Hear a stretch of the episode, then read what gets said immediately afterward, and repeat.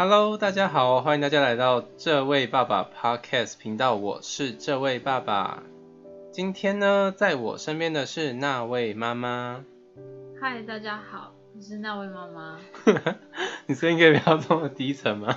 我没有装低沉啊，我就是不自主的会变成这种很有磁性的声音。嗯哼，好哦。那时间隔了一阵子，我们才要来录这个频道的第三集，因为我们最近都在忙，要回台湾的一些手续。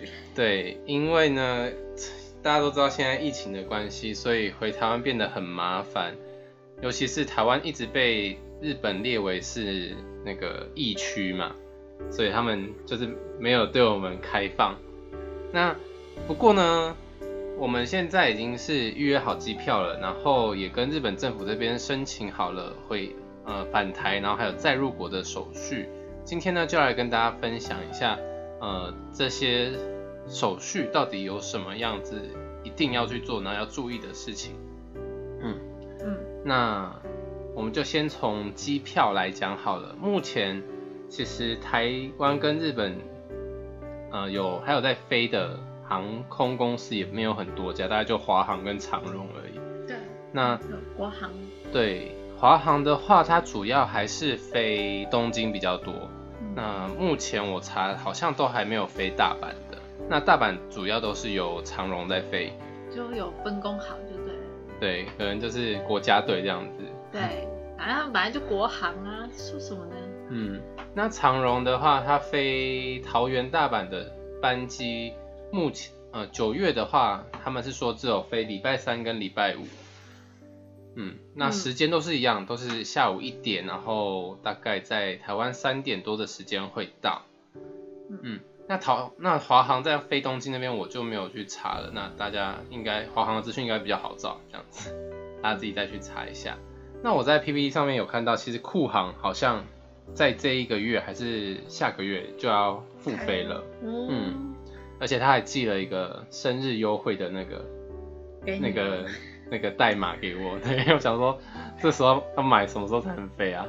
嗯，可是我记得酷航它没有飞大阪，它好像飞东京、飞海道。好像是，但是我是看到乡民有说他们已经要要复飞了这样子。哦。那算是联航里面最早的一个吧。嗯。对，因为像像那个我们最爱的亚航，对，亚航现在也都算是停飞的样子。对，嗯，那接下来妈那位妈妈就会一个人先回台湾准备待产，那我则就是我就会留在日本一个人继续赚尿布钱、奶粉钱。目前是这样子打算啊，其实让那位妈妈一个人自己回去也是有一点担心。还好啦，就只是肚子大了一点而已。嗯，对。那现在那位妈妈，你现在几周呢？嗯，好像二十五、二十六吧。二十五、二十六。所以在那个航空公司的规定里面，还是不需要提出适航证明的。嗯。因为像长荣的话，你只要超过三十二周，就需要有哎二十八周到三十二周就需要有医师提出证明。那好像超过三三十六周就不能搭飞机。哎，可是我回去的时间好像有一点，你刚好你刚好像是在二七二八，对。对，那应该是还好，反正医生说不用这样子。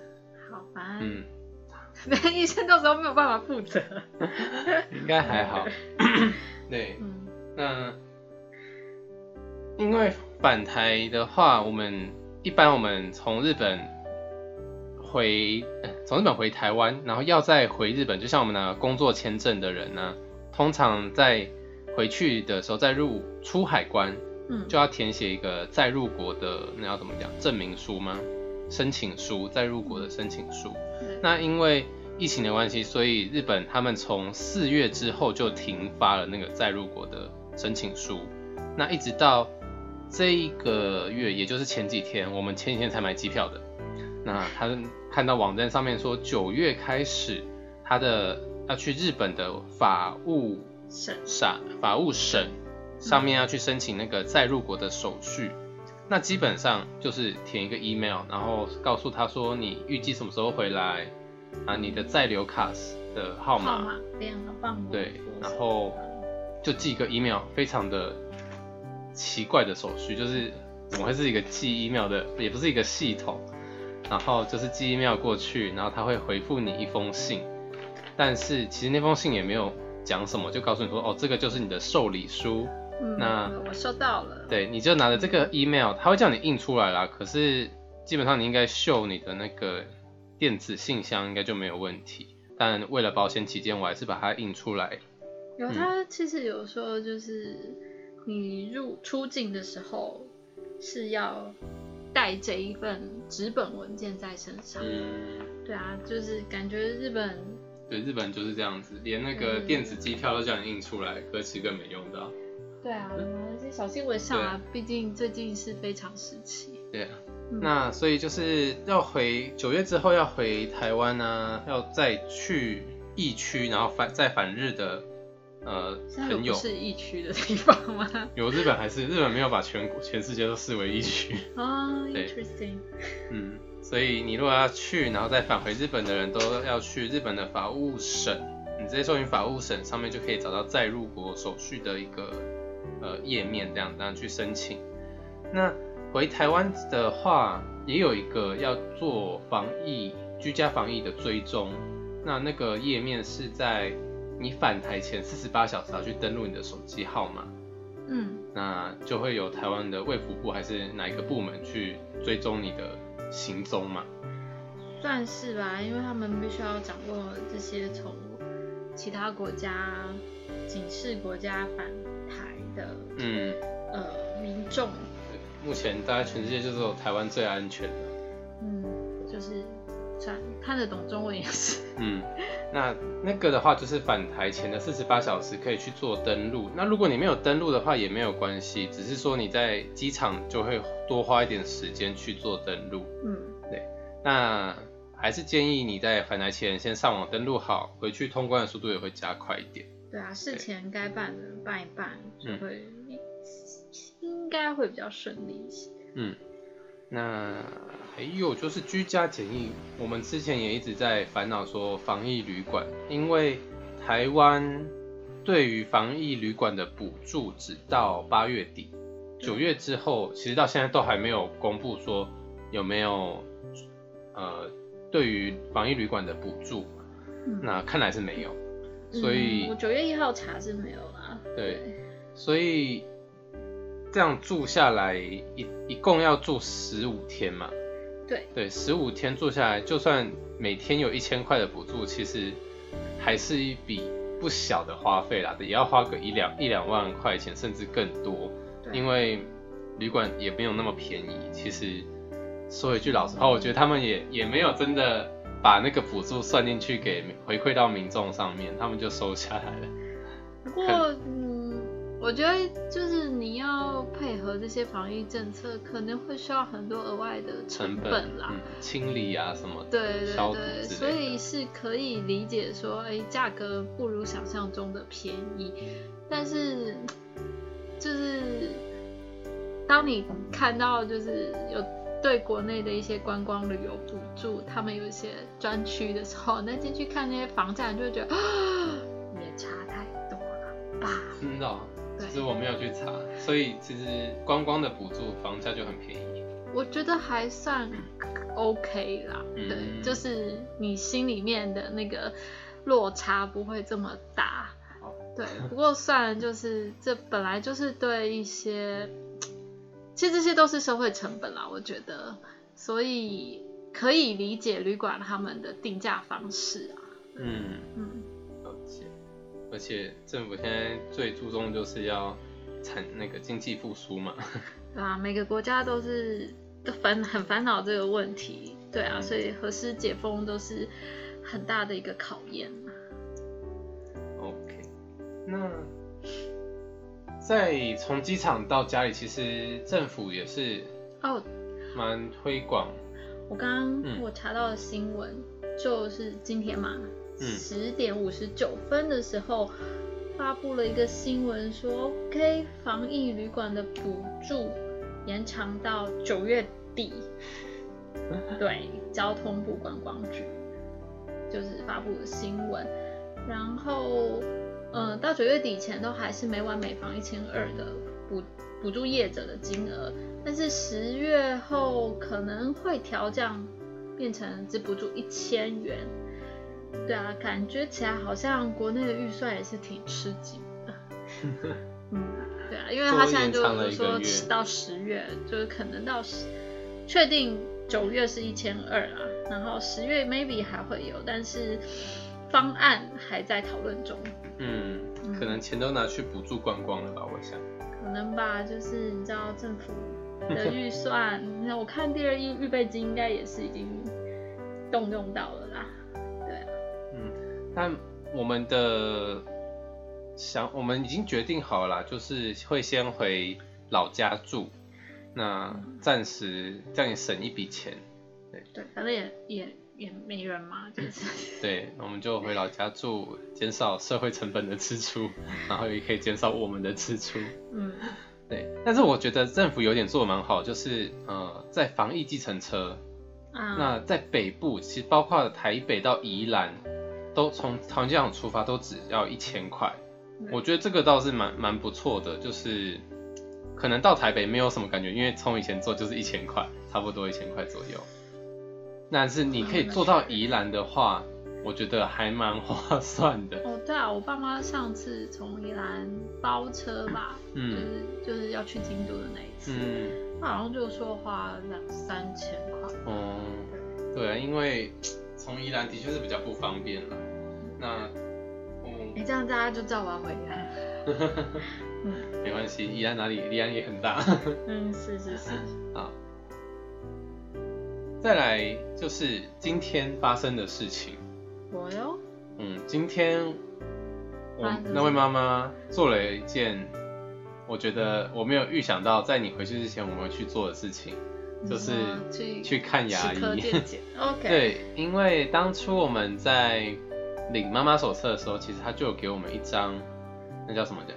呃，齿科就是看牙医的呃补助券，那你可以去看，在怀孕期间你可以去看两次牙医，是由呃政府买单这样子。嗯，台湾也是啊，好像。哦，台湾也有这个补助。台湾也有对针对孕妇的牙齿检查有一些补助。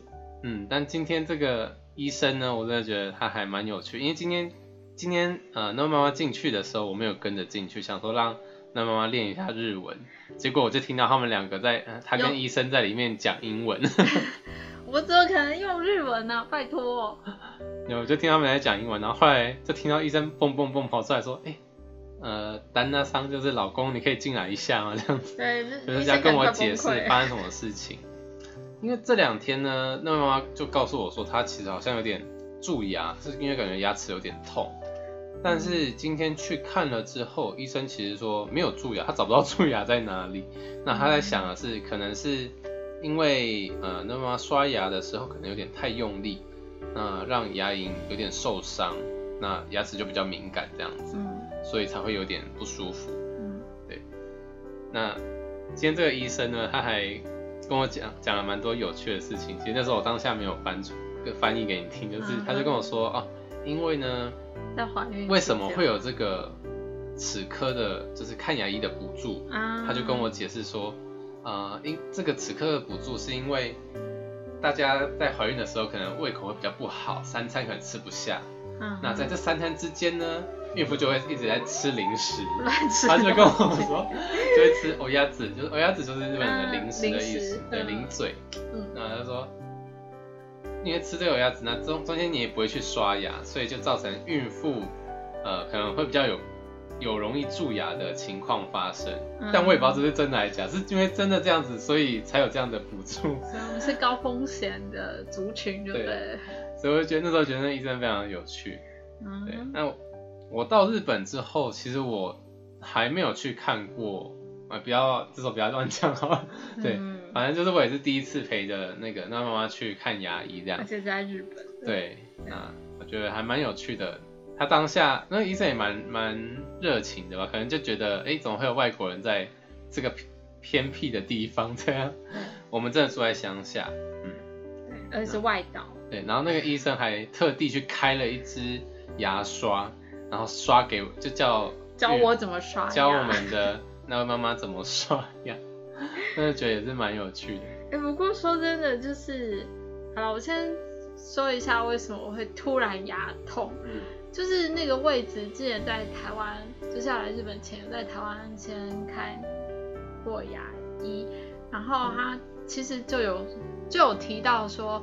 有些牙齿疑似就是可能之后会蛀牙的几率很高，要注意一下。然后当然就是刷牙太用力，可能方法不正确或牙刷的刷毛软硬不适合也有关系。对，然后就有提醒我说，其实我的牙龈有一点点萎缩的状况，那这样的萎缩有可能会造成牙周病啊、牙龈出血。然后严重的话，可能就是比较容易蛀牙这样子。反正就是在台湾的时候，他就有提醒。然后来日本的时候，我竟然还跟这位爸爸说：“哎，我觉得我来日本，知道是就是食物比较天然还是怎么样，我就觉得我的牙齿好像就是那个感觉跟在台湾的时候不一样，就觉得好像齿垢比较少啊，然后还是就是觉得哎，好像就就比较干净这样子。就殊不知。”就是因为刚好 要做那个妊娠糖尿病的检查，要喝糖水，糖水对，不过那糖水真的很好，就是很甜很甜的汽水，但是它有调味过，又很好喝。然后喝完之后，我就突然牙痛了，然后我也不知道那时候也不知道是因为很甜的关系，还是因为很冰，因为那一瓶。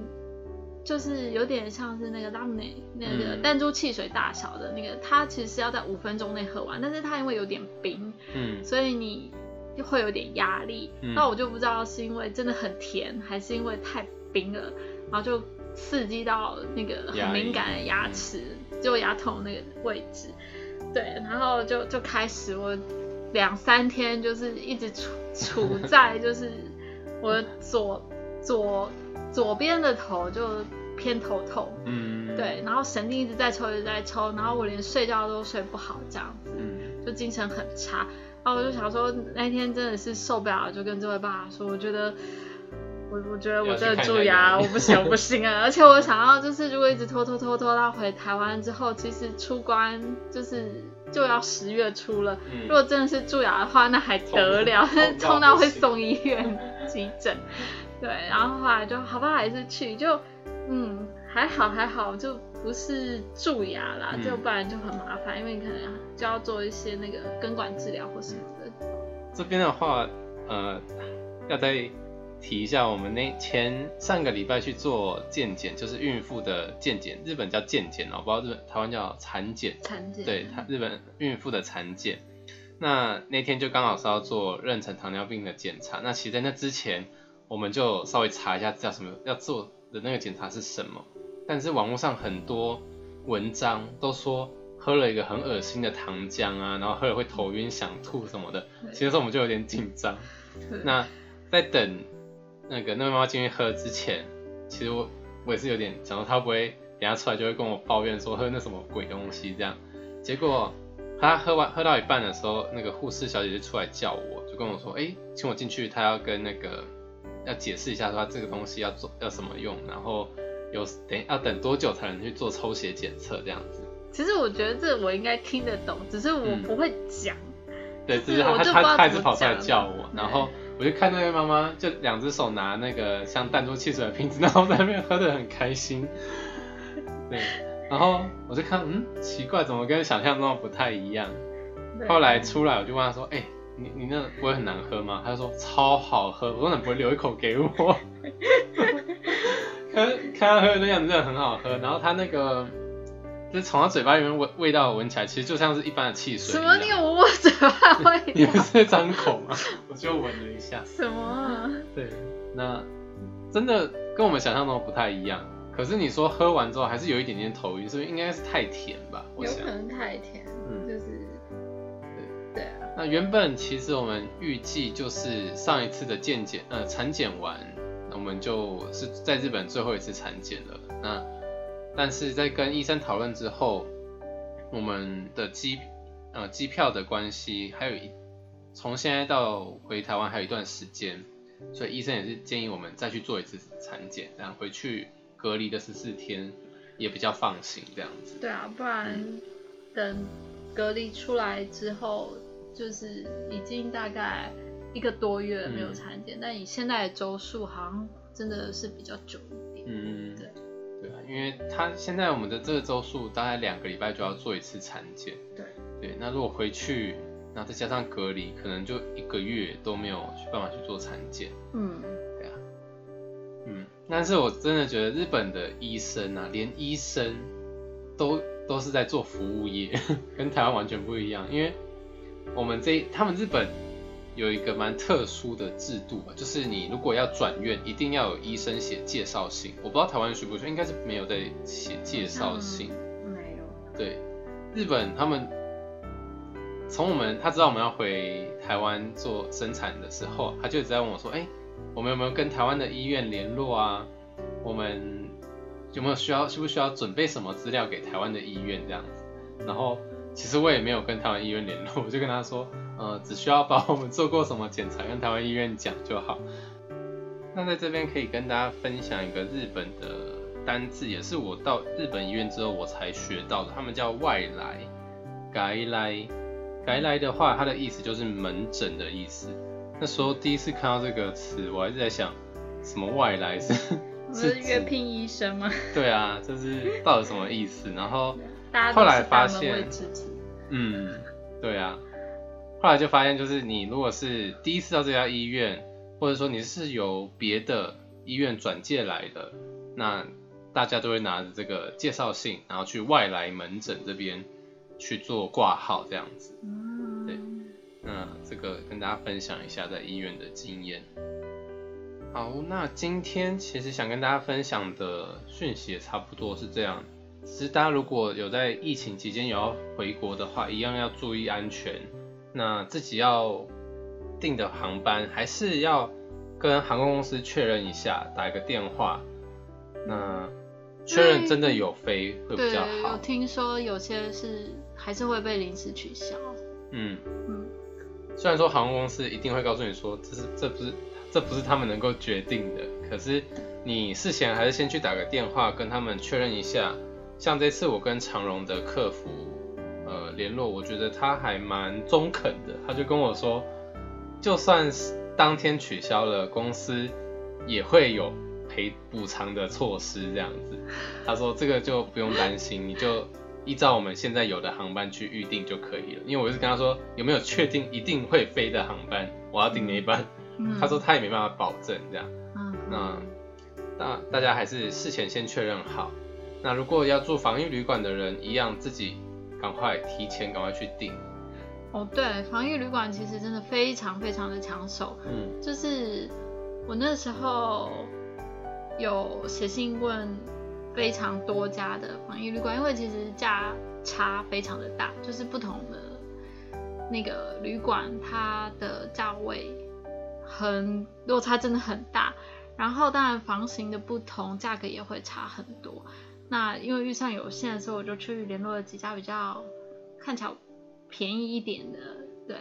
然后结果就真的非常非常抢手，甚至你进去查它有没有那个空房的。那个表，嗯，就是也真的就是空房数非常非常少，所以说如果大家真的要回台湾的话，要提前赶快去预定，嗯，对啊，尤其是又预算有限的话，那些便宜的房间真的很容易就没有了，嗯，对，其实我也是觉得真的是要回台湾的人比我们想象中多很多，对，就是。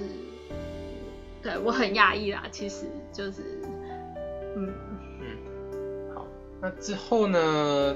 回台湾之后，那位妈妈当然不能错过，就是拿妈妈手册去领一些试用品。这时候，到时候我们再看能不能远端来做个跟大家做个分享，这样子。好，好，今天的 podcast 节目就到这里了，那我们就下次见喽。好，拜拜。拜拜。